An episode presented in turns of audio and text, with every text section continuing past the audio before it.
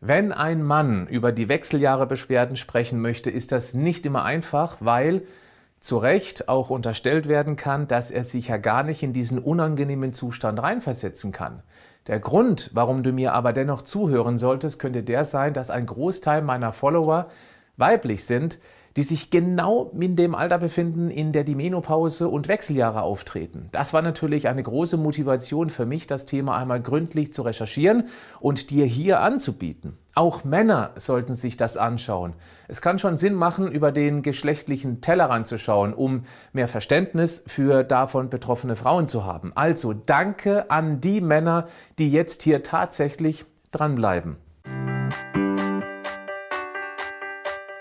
Herzlich willkommen zum Podcast Schlank und Gesund. Ich bin Gesundheitsexperte und Fitnesscoach Patrick Heitzmann.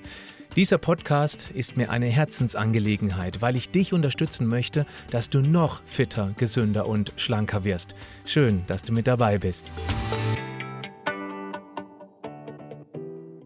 Zunächst, was verstehen wir unter den Wechseljahren?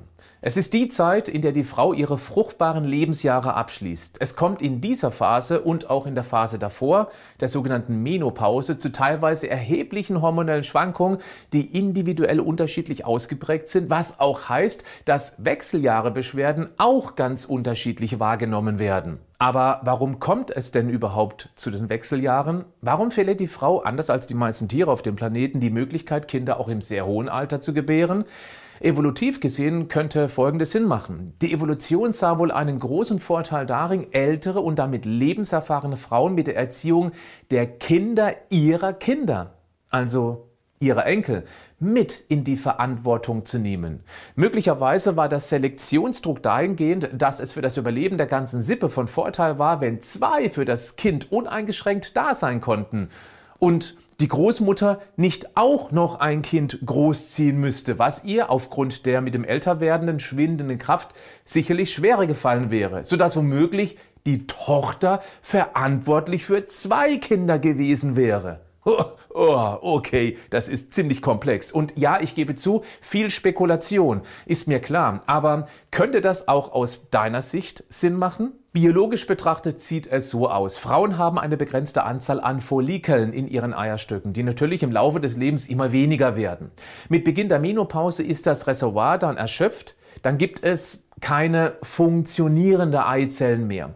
Durch die schrumpfende Anzahl an Follikel setzt der Eisprung natürlich immer häufiger aus. Die Hormone Östrogen, Progesteron, Testosteron, FSH, das ist das follikelstimulierende Hormon und LH, das luteinisierende Hormon werden immer weniger produziert und stehen in den verschiedenen Phasen häufig in einem Missverhältnis zueinander. Dann kann es unangenehm werden. Immer häufiger aufsteigende Hitze, Hitzewallungen, leichte bis schwere Schweißausbrüche mit anschließender Kältewelle, Herzklopfen, aufsteigende Röte mit Fleckenbildung, Schwindel und Atemnot, auch teils heftiger Nachtschweiß mit Schlafstörungen.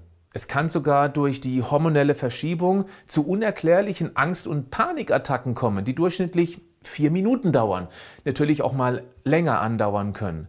Wenn dich oder das jemanden in deinem direkten Umfeld betrifft, durchschnittlich sind das circa vier Panikattacken am Tag. Es können aber auch bis zu 20 sein. Heute soll es ja um die unangenehmen Hitzewallungen gehen. Das kann passieren, wenn Östrogen stark schwankt bzw. sinkt. Der Hypothalamus, das ist die Drüse hier oben, die Hormone zur Regulierung der Körpertemperatur produziert, gerät sozusagen ins Stolpern. Die Temperaturregulation des Körpers funktioniert nicht mehr optimal. Das ist dann so, als ob der Raumthermostat falsche Signale, eben das schwankende Östrogen, an die Heizung weitergibt. Die dreht dann kurzfristig mal heftig auf, um danach wieder drastisch runtergefahren zu werden. Es kommt zu gefühlt heftigen Temperaturschwankungen. Interessant ist, nicht jede Frau bekommt Hitzewallungen.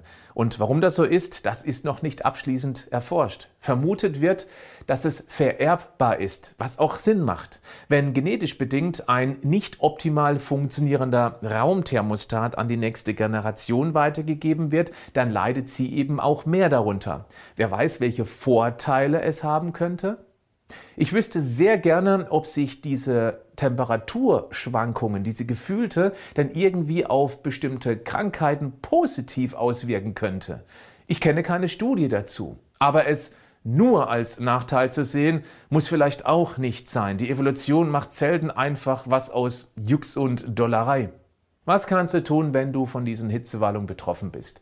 Den sicher größten Einfluss hatte definitiv ein Umstellen der Ernährung auf gesund. Mehr Gemüse, zuckerarmes Obst, mehr Ballaststoffe, Hülsenfrüchte, gute Öle, also ärmer an Omega-6-Fetten und auch Nüsse, was leider eher vermieden werden sollte, ist Kaffee. Oh ja, das tut weh. Auch Alkohol, sehr scharfe Gewürze, weil genau die zusätzlich anheizen können. Zucker- und Weißmehlprodukte reduzieren, das ist dir natürlich alles schon klar, wenn auch nicht für jeden leicht umzusetzen. Sport hilft, wenn er nicht zu fordernd ist. Sowas wie zum Beispiel Schwimmen, Radfahren, Yoga, Kraftsport, Walken, Reiten und oder Tanzen. Ja, einfach das, was du auch gerne machst und damit auch dran bleibst und eine gewisse Routine entwickelst. Ganz wichtig ist auch das Trinken. Wasser und ungesüßte Kräutertees zum Beispiel. Die Schlafhygiene, die ist auch sehr relevant. Gut gelüftet, kein Elektrosmog. Da gibt es durchaus sehr sensible Menschen. Luftige Bettwäsche und Bekleidung. Vielleicht hilft dir auch ein Lavendelsäckchen irgendwo am Bett. Ein Versuch ist es auf alle Fälle wert. Wechselduschen und Fußbäder, die können auch helfen. Und ja, Stress macht das Ganze definitiv eher schlimmer als besser. Hier könnte Meditation sehr gut helfen. Auch technische Geräte wie zum Beispiel ein Handtaschen, Handventilator kann in Akutphasen wunderbar helfen. Sicher wäre es auch interessant, einmal herauszufinden, wann genau diese Hitzewallungen auftreten. Daher auch mein Tipp, einmal für einige Wochen ein Hitzewallungstagebuch führen. Vielleicht erkennst du irgendein Muster, Sanfte Naturpräparate wie zum Beispiel Jamswurzel, Mönchspfeffer, Schafgarbe und oder Hopfen können ebenfalls super Dienste leisten. Genau diese Naturstoffe sind alle im Meno-Komplex-Produkt von Vita Moment enthalten. Klick mal auf den Link in den Show Notes zu diesem Podcast. Hast du generell Erfahrung mit zusätzlichen Vitalstoffen gemacht? Rate ich ganz klar dazu, weil es heute kaum noch möglich ist, selbst über eine grundsätzlich gesunde Ernährung gewisse Defizite auszugleichen, die solche typischen Beschwerden anfeuern können. Meine leichte Also Denkst Community hat sehr gute Erfahrungen gemacht mit Omega-3, Zink, Vitamin C, den B-Komplexvitaminen, natürlich Vitamin D und vor allem Magnesium in einer organischen Verbindung, zum Beispiel als Magnesiumcitrat. Calcium ist ebenfalls in und nach der Menopause wichtig. Wenn du mir vertraust, dann schau mal in die Vita Moment Produktlinie. Den Link dazu findest du ebenfalls in den Show Notes zu diesem Podcast. Schau es dir einfach mal an. Mein Tipp für dich, falls du noch gar keine Nahrungsergänzungen verwendest, teste einfach mal das Basispaket. Damit hast du wahrscheinlich den größten Benefit. Natürlich gibt es auch noch medizinische Hilfe. Eine Hormonersatztherapie sollte aus meiner Sicht aber nur der letzte Versuch sein, wenn es sich bei dir um einen besonders hartnäckigen Fall handelt und du schon alles andere ausprobiert hast und nichts so richtig funktioniert hat, beziehungsweise deine Lebensqualität dermaßen eingeschränkt ist, dass es eben dann auch durchaus Sinn machen könnte. Das sollte aber mit einem sehr erfahrenen Arzt besprochen werden, weil es da auch Risiken gibt. Deutlich risikoärmer sind bioidentische Hormone. Meine Erfahrung zeigt, dass es leider nicht sehr viele Ärzte gibt, die sich hier richtig gut auskennen. Ja, schade.